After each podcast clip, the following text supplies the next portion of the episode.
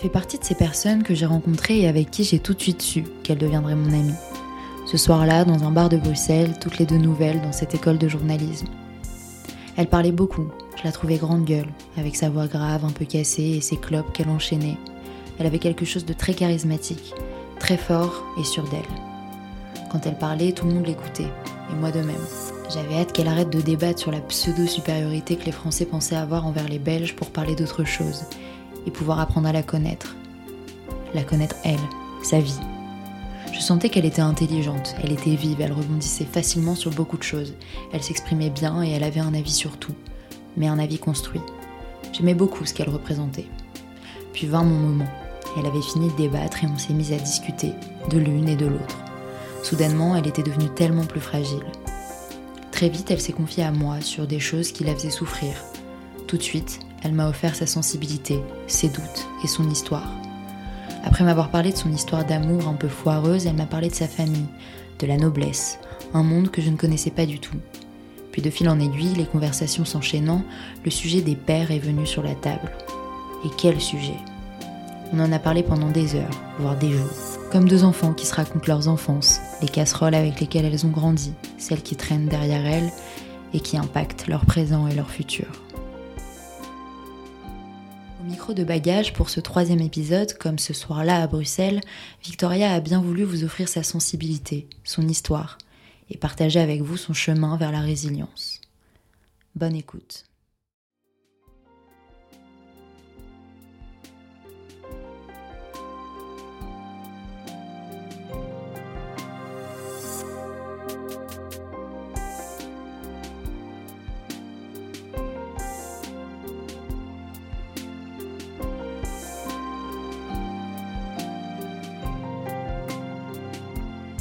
Je m'appelle Victoria, j'ai 24 ans. Euh, moi, je viens d'une euh, famille bruxelloise. Du côté de mon papa, on est une assez grande famille, qui est d'ailleurs une famille qui est issue de la noblesse.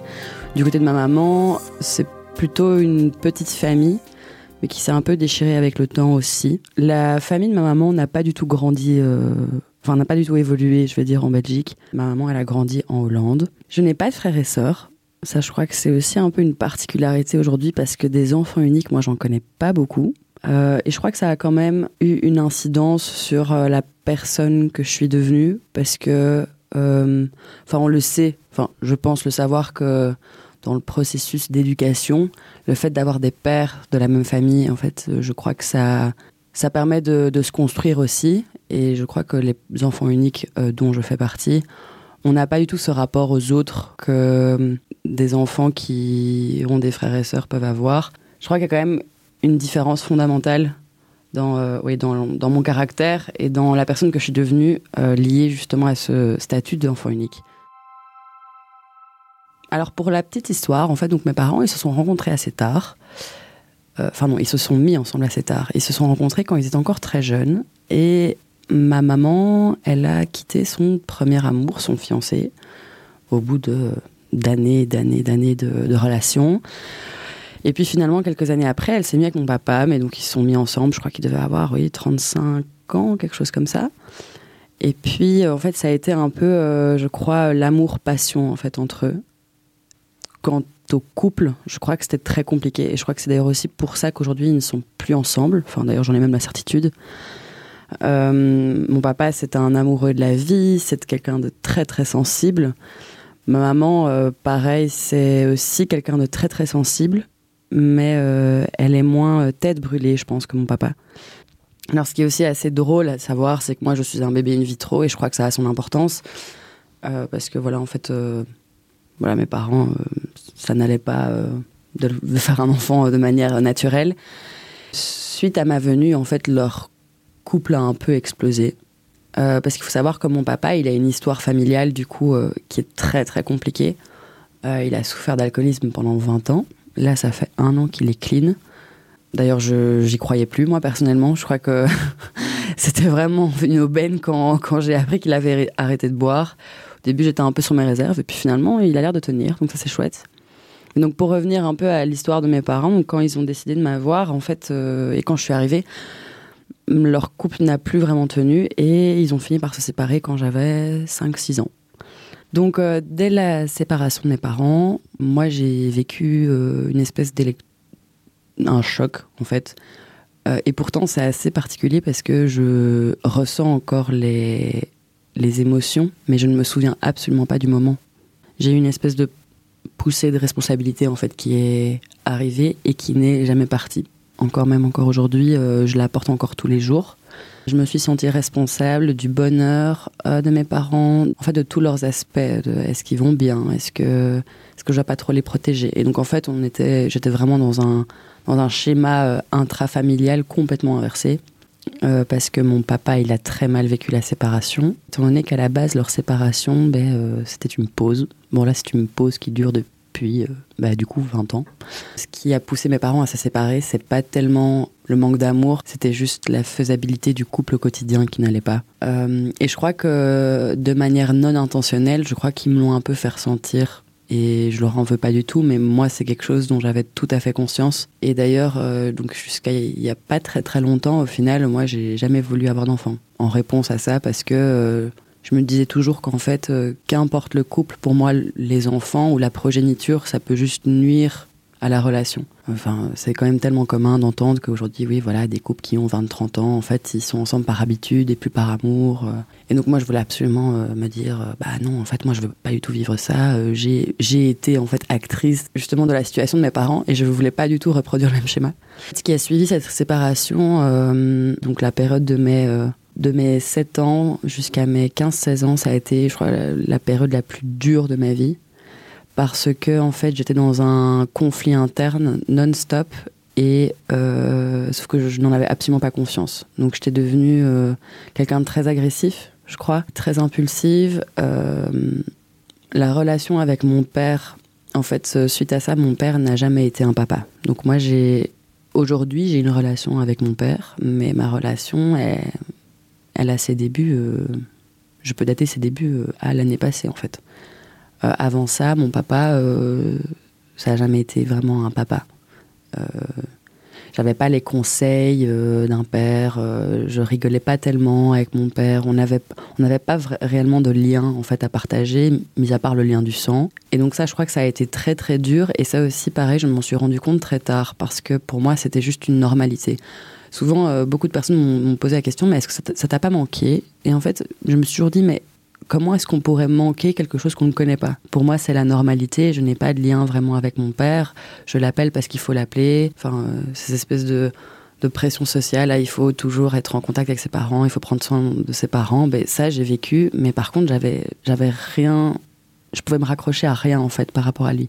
Je ne lui faisais d'ailleurs pas confiance parce que en fait, je savais pas que la confiance à l'époque, ça devait se construire même vis à -vis de ses parents. C'est pas parce que sous prétexte il y a un lien du sang que tout à coup, ben en fait, évidemment, t'as de toute façon confiance en tes parents et tes, parents te font absolument confiance aussi. Moi, j'avais pas du tout confiance euh, en mon père et ni en ma mère d'ailleurs.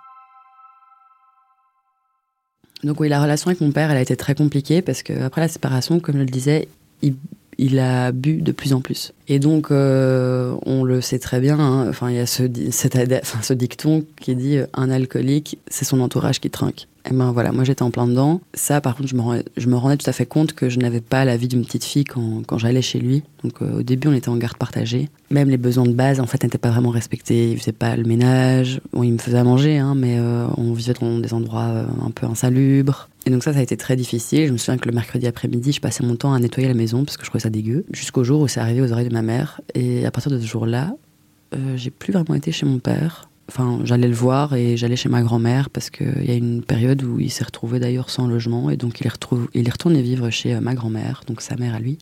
Je crois que j'étais un peu, j'étais un enfant lâché au milieu d'une vie d'adulte en moi, j'avais un peu cette espèce de conflit parce que d'un autre côté, je savais que si je voulais aller bien, je devais être responsable.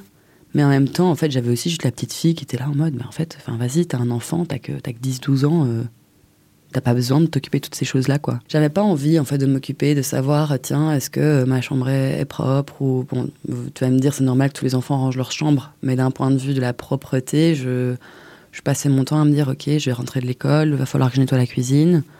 Et pas du tout parce que mon père me le demandait, hein, mais c'est juste que lui n'était pas en état, en fait, à ce moment-là, de déjà prendre soin de lui. Et on sait très bien que à partir du moment où si tu sais pas prendre soin de toi, comment est-ce que tu veux prendre soin des autres? Pareil, quand j'allais chez lui, par exemple, moi, j'ai jamais eu d'heure d'aller pour aller dormir. C'est moi qui devais m'autoréguler. À 10 ans, un enfant n'est pas censé savoir que, ah, tiens, il est 8 heures, il faut aller dormir. Non, moi, moi j'allais dormir à 23 heures, à 10 ans. Parfois, mon père venait me réveiller en pleine nuit en me disant oh, Tu veux pas qu'on regarde un film? Et en fait, je lui disais Mais papa, moi j'ai école demain. Raconter comme ça, on pourrait dire Ouais, c'est un père indigne, etc. Mais en fait, il a cette, il a cette innocence, en fait, qui, qui est tellement mignonne et qui est même très drôle. Même si j'avais pas de lien avec lui à, l'époque, toutes ces petites parties de notre quotidien, toutes ces, petites représentations d'innocence, en fait, de, de passion, de, oui, de vie, en fait, faisait que je l'idolâtrais un peu. En fait, je l'idolâtrais parce qu'il était un peu différent, il voyait les choses de manière complètement décalée, différente. Et... Mais c'est vrai que d'un point de vue la, du quotidien, c'était quelque chose de très difficile à porter. D'ailleurs, je me souviens quand j'étais quand j'étais gamine et que j'allais manger ou j'allais dormir chez des chez des copines ou chez des copains, je trouvais toujours le concept de manger à table en famille très particulier. Euh, parce que moi, j'ai jamais eu l'habitude de ça. Déjà, euh, enfin oui, on mange à table, mais déjà, euh, enfin chez moi, on n'a jamais été plus que deux parce que mes parents étaient séparés et que ni mon père ni ma mère euh, n'a retrouvé un compagnon. Et donc je me souviens que moi j'étais toujours très très mal à l'aise quand j'étais à table avec des parents. Parce qu'en fait, euh, c'était une situation sociale que je connaissais absolument pas. Hein. Et pourtant, je suis quelqu'un de très extraverti, je vais facilement vers les autres. Mais il y avait des petites situations comme, oui, voilà, faire des activités en famille, manger en famille. Mais moi, j'avais pas du tout l'habitude de ça. Et ça, ça vient vraiment en fait du quotidien un peu décalé que j'avais euh, avec mon papa étant jeune. Et en même temps, il y avait des il y avait des choses que je trouvais quand même géniales euh, à notre quotidien c'était par exemple quand j'ai commencé à fumer la clope vers 14 ans bah, un père normal euh, gronderait son enfant en disant ouais c'est pas bien la clope euh. bah, mon père non il m'a juste gratté une clope aussi quoi et donc il y avait en fait un peu ce rapport de on n'avait pas du tout un rapport de père à fille on avait plus un rapport de d'humain à humain je vais dire il y avait un lien de sang mais il n'y avait pas ce lien de parenté. Et, et, au final, ouais, en fait, mon père, c'était mon pote, quoi.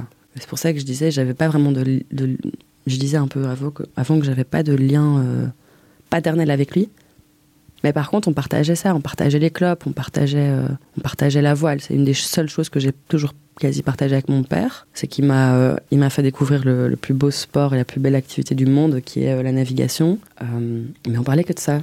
Il me parlait jamais de mes cours aussi. Quand moi j'ai doublé une année en humanité, il n'avait rien à faire. D'ailleurs, on voyait même que quand, quand, il y avait les réunions de parents à l'école, il venait, mais on voyait qu'il était complètement désintéressé, quoi. On voyait qu'il était là, les, les, les, bras croisés, avec, avec euh, son visage un peu fermé. Tu avais l'impression qu'il se demandait, mais qu'est-ce que je fous là, quoi? Donc voilà, avec mon père, j'avais vraiment un quotidien qui était assez décalé. Et en fait, ce qui a été très compliqué à gérer pour moi, c'est que j'avais totalement l'inverse du côté de ma maman. À côté de ça, j'ai euh, une maman euh, qui a été euh, une bonne partie de, ma vie surprotectrice, qui a été aussi stricte d'une certaine manière. Elle, elle avait conscience de ce que je vivais avec mon papa, et donc je crois qu'elle a essayé de pallier à ça. Mais du coup, elle a été dans l'extrême opposé. Et tout ce que je dis aujourd'hui n'est pas du tout en, c'est pas du tout une critique envers envers mes parents. Je les aime tous les deux, mais je crois que en matière de, de parentalité, on, on n'a pas de on n'a pas de mode d'emploi et je crois que tout le monde fait avec ce qu'il peut. Ma maman voilà, elle a elle a été très euh, très surprotectrice euh, et moi du coup qui avait un sentiment de responsabilité qui ne faisait qu'accroître à cause de la situation de mon père. En fait, euh, je me faisais réprimander en fait non-stop du côté de ma maman et donc ça a créé des conflits mais pas possible à tel point que voilà quand j'ai eu 16 ans, je pense, j'ai on a même juste arrêté de se parler et on devait communiquer avec une médiatrice qui venait à la maison parce que, euh, en fait, euh, j'étais dans, le rejet complet de ma maman parce qu'en en fait, euh, je sentais qu'elle n'appréciait pas du tout ce, que j'étais en train de devenir. Ma maman est quelqu'un de tout à fait perfectionniste, qui, mais qui, je crois, qui, avec son rôle de mère pendant tout un temps, a oublié que je crois qu'elle devait aussi vivre pour elle. Et moi, maintenant, depuis que je suis adulte, enfin, même à la fin de mon adolescence, je commençais à lui dire, je disais, mais en fait, euh, t'es pas que ma mère. Hein. T'es aussi à côté de ça, t'es une femme, t'es une amie, t'es es une sœur, t'es une tante. Et ces vies-là, elles valent aussi le, le coup d'être vécues, en fait. Et euh, donc, euh, ne te focalise pas sur moi. Parce que c'était, par exemple, je sais, ma mère, s'il y a possibilité de passer une soirée avec moi, elle va tout annuler. Donc, par exemple, enfin, en tout cas, à l'époque, c'était vraiment comme ça. C'était Ah, je dois voir mes copines. Ben non, euh, attendez, vu qu'elle est à la maison, euh, elle va inventer une connerie et puis elle va rester avec moi à la maison. Et en fait, euh, moi, c'est quelque chose qui ne m'allait pas parce que ça me mettait une pression. J'avais l'impression que du coup, j'étais responsable aussi du bonheur, de son bonheur. Et elle m'a toujours dit, elle m'a dit, tu sais, Vic, si toi tu n'es pas heureuse, moi je peux pas être heureuse non plus. Mais en fait, en tant qu'enfant, c'est horrible d'entendre ça. C'est que non seulement on est responsable de notre propre bonheur et de notre propre évolution, et en plus, c'est une condition au bonheur de tes parents. Mais c'est horrible. Elle voulait aussi, je crois, euh, faire attention à mon évolution vis-à-vis de la situation euh, d'alcoolisme de mon père. Sauf que moi, je voulais absolument pas que qu'elle se mêle de ça. Et d'ailleurs, par rapport à l'alcool, ben justement, moi, en fait, euh, suite à, ce que j'ai vécu avec mon papa, moi j'ai commencé à boire très tard. J'ai commencé à boire, j'avais 18 euh, ans, 19 ans. Je m'étais pas dit je, je boirais jamais l'alcool. Non, parce que voilà, je crois que je crois que enfin d'un point de vue du goût, ça avait l'air d'être bon et voilà, mais je m'étais dit bah voilà, tant que c'est pas nécessaire euh, puis pour un enfant, c'est pas ouf l'alcool même pour le développement du cerveau. Je me suis dit bah quitte à attendre, attends quoi. Et si tu vas en teuf, ben voilà, euh, t'as tes clopes, c'est très bien. Et euh, donc j'ai commencé à boire de l'alcool à 18-19 ans, mais ça a été d'un côté très progressif d'une certaine manière et en même temps ça a été une grosse modification en fait dans mon dans ma vie. Pendant toute mon, mon adolescence où, j'ai vécu avec mon père, en fait j'ai développé euh, des gros tocs suite à son alcoolisme. Je me souviens que le soir, par exemple quand j'étais dans mon lit, entre la chambre de mon père et ma chambre, c'était une cloison très fine. Et le soir, vu que évidemment je n'avais pas d'heure de coucher, moi à 23h je dormais pas, j'étais dans mon lit, je sais pas, je mettais des séries ou un truc, et j'entendais en fait les clics des canettes. Euh, il, adorait de, il adorait boire du William Lawson, c'est du whisky, euh, coca comme ça, un truc dégueu. Euh, et le soir, en fait, il ouvrait à chaque fois ses canettes. Et je me souviens que ce bruit de canettes, ça a été mais ma pendant des années après. Parce que euh, je savais que soit à un moment donné, il allait se lever, il allait se casser la gueule. Parce que ça aussi s'est arrivé, il a dû aller à l'hôpital plusieurs fois parce qu'il s'était cassé, la gueule vu qu'il était bourré. Même dans mon quotidien, hein, quand j'allais à l'école et que j'avais une pote qui, qui, ouvrait sa canette de coca, c'est un truc que je supportais pas. quoi. J'étais mais euh, va, l'ouvrir ailleurs, euh, mets ton coca dans un verre, bois pas la canette. Mais les canettes, ça a été vraiment un vrai problème pendant des années après ça. Je crois que c'est un peu cocasse. Bon, plein de psy m'ont dit que c'était normal. Mais euh, il y avait plein, plein. j'ai vraiment plein de petits exemples comme ça où il y a des choses que je ne pouvais pas, que je pouvais pas supporter, mais pourtant que je tolérais parce que j'étais, euh, en fait, j'étais un peu, j'étais dans l'inaction totale. Je savais pas du tout. Euh, pourtant, je me sentais responsable du bien-être de mes parents, mais alors par rapport à l'alcoolisme de mon père, jusqu'à très tard, jusqu'à, ben, jusqu'à il y a 2-3 ans, j'ai été incapable de lui dire mais arrête de boire, quoi.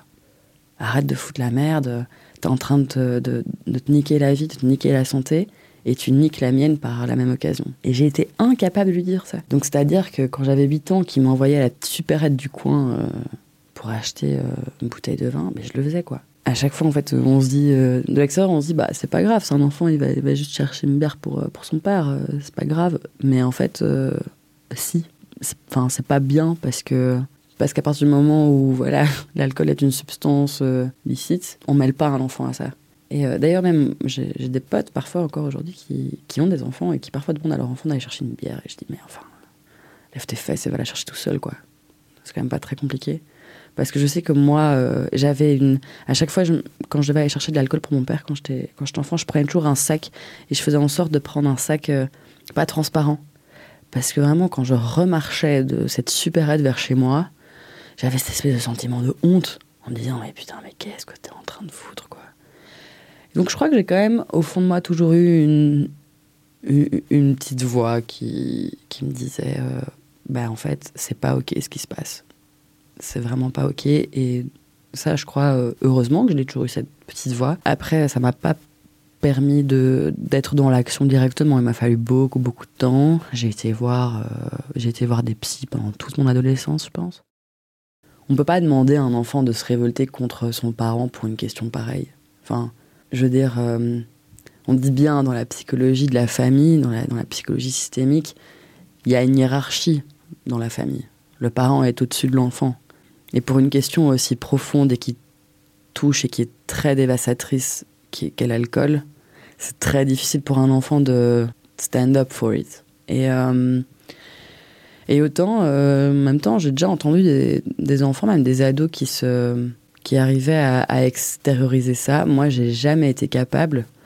Et en fait, ça, je crois que ça a été, ça m'a vraiment pas du tout aidé parce que du coup, j'ai tout intériorisé pendant des années, des années, et je me suis créé une carapace vis-à-vis de, de, cette consommation d'alcool. Et en fait, je crois que vis-à-vis de mes potes de l'époque, quand j'étais ado, du coup, je faisais passer euh, mon père comme un, comme un héros. Alors qu'il avait rien d'un héros. Hein. C'était juste un mec euh, qui était perdu dans sa vie, qui était perdu dans sa tête et euh, qui avait besoin de boire pour oublier. Mon papa aussi, je crois que c'est aussi pour ça qu'aujourd'hui j'ai une bonne relation avec lui parce que j'ai compris ce qui lui arrivé. Et je l'ai compris pas en tant que fille, j'ai compris en tant qu'humain. Et donc ça fait une grosse différence parce que la compréhension de son histoire, elle demande à ne pas y mettre d'affect personnel. Euh, mon papa, en fait, donc pour le contextualiser, il est né du coup dans, c'est le dernier d'une fratrie de cinq, et euh, mm, il vient de la noblesse. Donc c'est-à-dire que on parle pas trop de ce genre de choses en général, mais euh, il a grandi quand même dans une famille où, voilà, la famille très classique des années 60-70, une grand-mère qui était mère au foyer, un père qui était architecte, quatre enfants, quatre frères et sœurs au-dessus de lui, et je crois qu'ils ont tous eu une éducation très stricte de l'époque, euh, c'est-à-dire que euh, très catho. Alors comme mon père, bah alors la religion, il faut vraiment pas du tout lui en parler, il en a rien à cirer. Euh, donc très catho, très au pas de course en fait. Je crois qu'il fallait vraiment suivre le mood. Il fallait bien travailler à l'école, il fallait et mon père, il est rien de tout ça. En fait, j'ai toujours dit qu'il était né dans la mauvaise famille. Je sais que son lien, en fait, avec mes grands-parents a toujours été très difficile.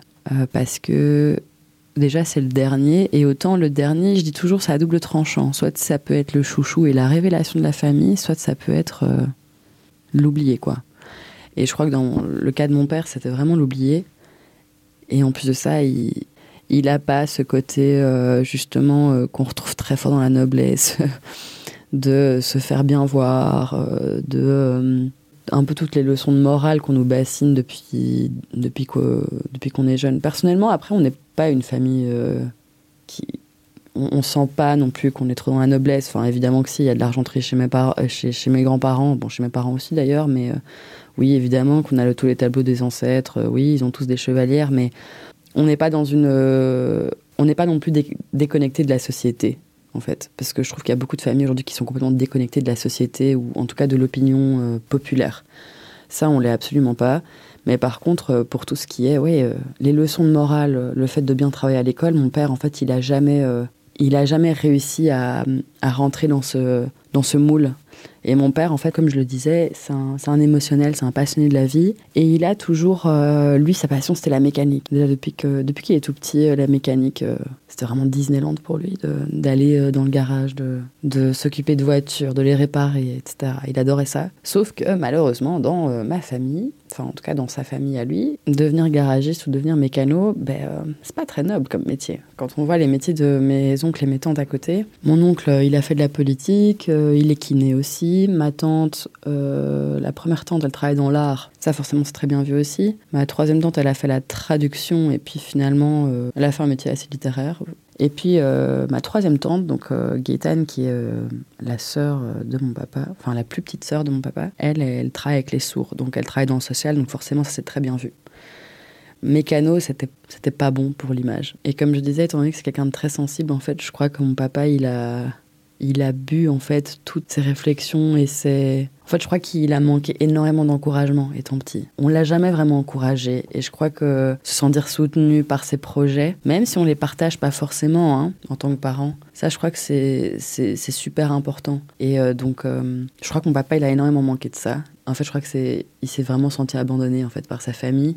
Et je crois qu'il y a un peu l'hypocrisie aussi du fait de se dire, euh, bah, sur les photos de famille, tout le monde est beau, dans un grand jardin, dans une grande maison, dans le Brabant wallon. Et c'était un peu, en fait, je crois que toute, cette image et tout ce monde-là l'a complètement cassé. Et donc, en forme de rébellion, je crois qu'il s'est mis à boire, euh, à fumer. Euh. Et donc voilà, donc ça c'est un peu le contexte dans lequel mon père a grandi. Et en fait, ça fait, ça fait sens. De ces informations-là, on comprend pourquoi est-ce que les 20 années qui ont suivi, qui ont été les années où, je suis arrivée, ont été compliquées. Parce que, en fait, il buvait parce qu'il avait une espèce de Ouais, il avait un mal-être interne. C'est drôle parce que il y a deux, trois semaines, je lui ai encore demandé, je lui ai dit, mais papa, euh, comment t'as fait pour arrêter de boire? Parce qu'on dit souvent d'ailleurs que les alcoolos, c'est dangereux pour eux d'arrêter de boire comme ça du jour au lendemain. C'est une question du cœur. Enfin, après, je suis pas médecin, mais euh, ils peuvent pas arrêter de boire. Et en fait, il m'a dit, il m'a dit, mais en fait, Victoria, je crois que c'est pas l'alcool qui, c'est pas mon corps ne demandait pas l'alcool. Ce sont mes émotions qui avaient besoin d'être enfin, qui avaient besoin d'être submergées par l'alcool. Mais mon corps, en fait, je crois, n'a jamais été vraiment addict. C'était un une très chouette journée parce que c'est une des rares journées où on a vraiment bien discuté, en fait, de lui et en fait, il m'a juste dit une chose. Il m'a dit en fait, j'ai arrêté de boire le jour où j'ai euh, où j'ai fait la paix avec mon passé et avec mon enfance. Arrêter de boire du jour au lendemain à 60 ans, je trouve que c'est un, un, exploit quoi. Euh, assumer comme ça que bah oui, en fait, euh, c'est lié à son enfance. Enfin, il faut beaucoup de courage pour ça déjà. C'est très courageux. Et puis, il fallait surtout avoir l'ambition de le faire. Parce que pour le même prix, on se dit non, mais voilà, maintenant j'ai 60 ans, je suis quelqu'un. On dit souvent c'est compliqué de changer du tout au tout quand, quand on a déjà une, vie entre guillemets aussi longue derrière soi. Parce que nous, on est dans notre vingtaine, nous, on se construit encore. On ne sait pas comment on sera quand on aura 40 ans, 50 ans, 60 ans, on n'en sait rien. Et en fait, euh, ouais, ben lui, il l'a fait euh, comme ça. Et euh, ça, c'est un truc vraiment que, que j'admire énormément. En fait, suite à, suite à ces discussions avec, enfin ses conflits avec mes grands-parents euh, sur son avenir, il est parti. Il est parti et il a quand même décidé de, de faire euh, ses, cours de mécano en cours du soir. Il était le meilleur d'ailleurs. il a réussi haut la main. Mais euh, pendant des années, du coup, il est plus retourné chez mes grands-parents. Ce qui est assez ouf quand même parce qu'on est, on est une famille où justement on est très famille. D'ailleurs, nous, ma génération, donc nous on est les petits-enfants, on se voit beaucoup, on est très proches. Euh, on se connaît tous très bien d'ailleurs, et on s'apprécie tous. Mais du coup, lui, mon père, euh, dans sa vingtaine, il est parti, il a fait ses cours du soir, et il s'est débrouillé pour finalement quand même devenir mécano. Et je crois que mon, grand-père, au final, il s'est quand même arrangé pour que mon père puisse euh, pratiquer son métier. Et donc mon père est devenu ouais, mécano, il avait son garage à Bruxelles qui fonctionnait super bien, qui était le garage d'Uden. Sauf que voilà, il était déjà dans l'alcool. Il avait toujours pas géré en fait ses, conflits internes. Par la suite, il a rencontré ma maman. Il travaillait comme un malade. Il mangeait rien. Il faisait que boire. Mais avec ma mère, ça devenait de plus en plus compliqué. Puis je suis arrivée. Puis ma mère l'a quitté. Et euh, là, ça a été. Euh, ça, là, à partir de ce moment-là, ça a juste été de la survie. Donc, il essayait de trouver des boulots à gauche, à droite. Il a arrêté son garage à cause d'une mauvaise gestion. Alors que franchement, euh, c'est toujours d'ailleurs un super bon mécano. Et, et puis voilà, maintenant, il travaille plus. Il n'a plus le droit de travailler parce que euh, il a des problèmes de, dos et de cheville. En fait, il est passé sur le billard un nombre incalculable de fois et il a été victime du coup d'erreurs médicales. Et donc aujourd'hui, bah, il a le statut d'handicapé à 80%, je crois. Mais euh, suite à son arrêt de l'alcool, d'ailleurs, il est retourné à l'école, lui qui n'avait même pas son CESS. Mais donc aujourd'hui, à 60 ans, il retourne à l'école et il essaye d'apprendre l'anglais. Aujourd'hui, il va bien, il retourne à l'école, il essaye de, s'instruire, mais c'est quand même très compliqué d'un point de vue social parce que certes, il a beaucoup de potes, mais il faut savoir que tous ses potes sont aussi encore alcoolos, alors que lui est le seul qui a arrêté. Et euh, de toute façon, il sait très bien, et il le dit lui-même, hein, euh, l'alcool c'est une question personnelle. Hein on n'arrête pas de boire pour quelqu'un, on n'arrête pas de boire pour quelque chose, on arrête de boire pour soi. C'est euh, enfin en tout cas moi je le vois comme ça et lui il le voit comme ça aussi et il a absolument pas arrêté pour ma mère ni pour moi et, et en même temps je crois que j'avais j'ai jamais osé lui demander parce qu'en fait je crois que je me rendais déjà compte que c'était une question super space quoi. C'était pas chaud arrêter de boire pour moi s'il te plaît. Mais donc oui, euh, et pour expliquer en fait la fin, euh, ces dernières années, avant qu'il arrête de boire, parce que je crois qu'en fait, si aujourd'hui je vais aussi bien, je crois que c'est très fort lié. Le fait qu'il ait arrêté de boire, je crois que ça m'a tellement aidé personnellement, parce que je crois que malgré tout, même si j'étais habituée à cette situation, c'était devenu un poids dont, j'avais même plus conscience en fait, parce qu'il était là depuis tellement d'années. Donc ces dernières années, en fait, euh, ce qui a été très une période aussi assez douloureuse, mais très intéressante pour ma construction personnelle, c'est qu'en fait, euh, quand j'étais ado, j'idolâtrais vraiment mon mon père en espèce de réaction par rapport à la difficulté de vie que, que j'avais. Et en fait, quand je suis devenue un peu adulte, vers l'âge de 18-19 ans, là, j'ai commencé à, à complètement décliner, complètement inverser le schéma. Mais alors là, vraiment complètement. Je le détestais. Euh, je disais toujours d'ailleurs, à cette époque-là, je disais, ouais, moi, j'ai pas de père. Il y a même une période d'ailleurs où je l'ai appelé mon géniteur. Et en fait, donc, ouais, pendant toute cette période, ça a été très difficile en fait de, de, de me construire en tant que femme adulte avec des parents. Parce que tant qu'on est enfant, on est encore sous la tutelle de nos parents. Mais une fois qu'on devient adulte, nos parents deviennent aussi une part de notre identité, même si ça s'efface avec le temps, euh, surtout quand on est jeune adulte. Et je me souviens que du coup, ça a été très compliqué pour moi de me dire, mais comment est-ce que moi, je peux être une femme, une jeune femme, bien dans ma peau, la tête sur les épaules, en sachant que j'ai un père aussi défaillant que le mien, qui boit comme un trou. Et ça a été tellement loin que j'ai même hésité à changer de nom de famille. En grandissant, je me suis rendu compte en fait de l'inaction en fait du côté de ma famille, de ma famille paternelle suite à la situation de mon père. Je leur en ai voulu, mais d'un point pas possible. En fait, on est dans une famille où on ne parle pas beaucoup. Bienvenue dans la noblesse. On ne parle pas des problèmes, on ne parle pas d'argent, on ne parle pas de. Et d'ailleurs, c'est drôle aussi par rapport à ce truc de noblesse parce que j'ai partagé certaines amitiés courtes avec des personnes aussi de, de cet entourage, mais qui n'avaient pas du tout eu la même vie que moi. Et en fait, j'avais un peu le sentiment d'être euh, d'être un une imposteur parce que j'avais ce nom de famille et parce que j'avais euh, cet héritage euh, familial culturel, si je peux dire, parce que la noblesse, en fait, c'est surtout ça. Hein. On dit que c'est de l'argent et tout, mais c'est surtout euh, des traditions et une culture et une manière de se tenir et une manière d'échanger. Mais en fait, c'était marrant parce que quand, quand, je voyais du coup mes potes qui étaient aussi issus de ce milieu, ben, en fait, on avait quand même une vie qui était complètement différente.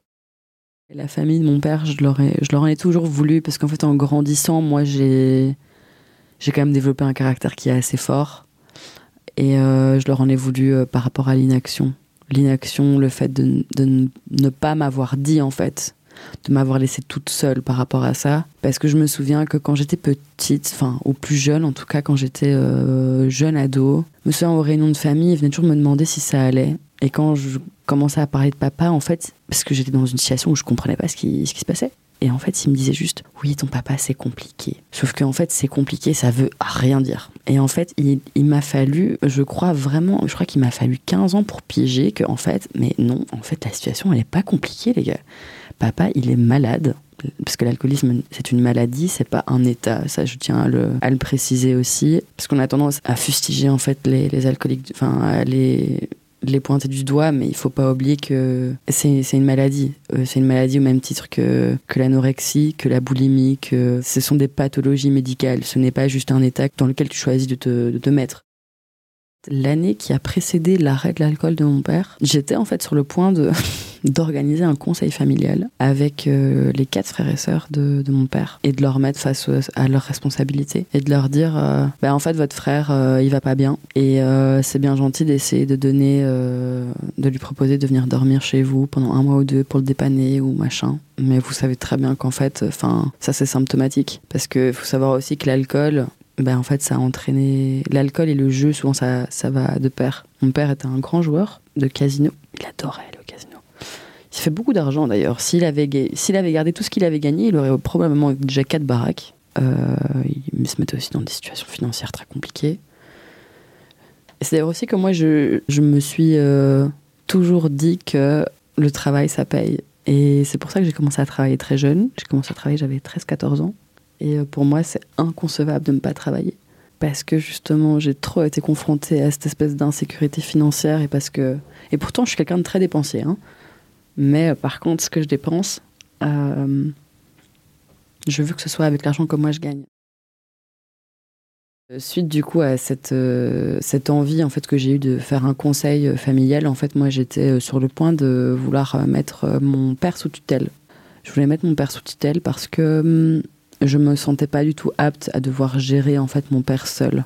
Savoir que mes parents sont séparés de fait mais sont pas divorcés. Vu que justement je suis enfant unique, je sais très bien que moi mes parents, je, enfin, je vais devoir m'en occuper seul. C'est pas comme les fratries où vous êtes deux, trois, quatre, où vous vous dites voilà, euh, quand vous avez un parent qui soit commencer à vraiment vieillir ou qui commence à être défaillant, ben, vous savez que vous pouvez compter l'un sur l'autre pour s'en occuper. Et encore, parce que je sais qu'il y a des familles où ça se passe quand même pas très bien. Mais moi, je sais que je suis toute seule. Et je savais que de devoir gérer euh, le cas qu'est mon père, ben, euh, je voulais pas le faire toute seule. Et donc, en fait, j'étais dans une telle colère parce qu'en fait, on ne me disait rien. Et vu que maintenant j'étais adulte et je me sentais apte à gérer cette histoire de mon père, mais je me disais, ok, ben, s'il faut que je gère mon père, ben, il faut que je sois euh, au courant de tous les éléments. Sa situation financière, euh, son état de santé, son truc. Enfin, un peu, un peu ce qu'on fait comme on a un, parent de 80 ou 90 ans, quoi. Sauf que mon père, ben, moi, il en avait 58. Euh, Et magie a opéré, c'est que deux semaines plus tard, j'ai appris qu'il avait arrêté de boire. Et là, il y a tout qui s'est réglé. Il faut quand même aussi euh, garder à l'esprit que toute cette histoire et tout ce poids, ça a été très très loin parce que moi j'ai même mon corps qui m'a presque lâché en fait à cause de ça. Euh, j'ai fait une dépression, j'en ai fait deux, c'est vrai. Une où j'ai été médicamentée d'ailleurs. Je viens d'arrêter mes antidépresseurs, donc je viens de sortir de ma euh, deuxième dépression. C'est très très gai, c'est très chouette de sortir d'une dépression. Je dis toujours que le meilleur conseil, c'est que vous pouvez ne pas aller bien, vous pouvez être triste, vous pouvez, en fait, vous pouvez être malade mais vous pouvez pas vous abandonner. Si on s'abandonne pas et si on, décide enfin de faire des choix pour soi, qu'importe en fait euh, la vie des autres, que ce soit vos parents, votre famille, ben en fait il y a toujours un moment donné où vous allez vous réveiller et, en fait ça va aller mieux. Mais il faut aussi être très clément avec soi-même. Euh, donc oui, moi maintenant aujourd'hui, euh, je dirais que je vais bien suite à tout ça. Je pense pas avoir encore complètement tout digéré. Après, quelque chose qui moi m'a personnellement beaucoup aidé, c'est le fait de euh, mettre les choses, euh, de les nommer en fait. Le fait de pouvoir identifier ce qui va pas et de pouvoir en fait le, phraser, de le mettre dans une phrase, de l'identifier, que ce soit de l'écrire, de le dire. Euh, je crois que déjà c'est, ça peut faire peur aussi parce qu'on a toujours peur de se dire bah, à partir du moment où je, nomme quelque chose, cette chose existe. Sauf que le fait de, de, ne pas en parler ne va pas faire partir en fait ce problème. Ça va juste rester là et vous allez juste être un peu plus dans le déni. Donc ouais, aujourd'hui, moi, je vais bien. Et je suis en, pleine construction de relation avec mon père. Et oui, et du coup, pour parler aussi euh, de la relation avec ma mère, maintenant, on a une relation qui est très saine. C'est très chouette. Et euh, j'essaie de vivre ma propre vie avant de... Et de me détacher doucement de mes, de mes parents quand même, même si c'est pas toujours facile parce qu'on reste enfant unique et que mon sentiment de responsabilité est encore là. Mais ça se travaille, ça se travaille et ça se travaille bien, mais il faut du temps.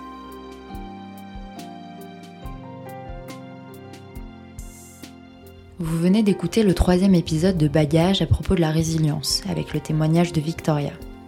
Il a été recueilli par Emma Pézelier, réalisé et produit par Emma Pézelier et Manon Penaud, texte introductif Emma Pézelier, musique par Elias Lebon. Retrouvez-nous sur Instagram bagage.s.podcast en attendant le prochain épisode. Merci pour votre écoute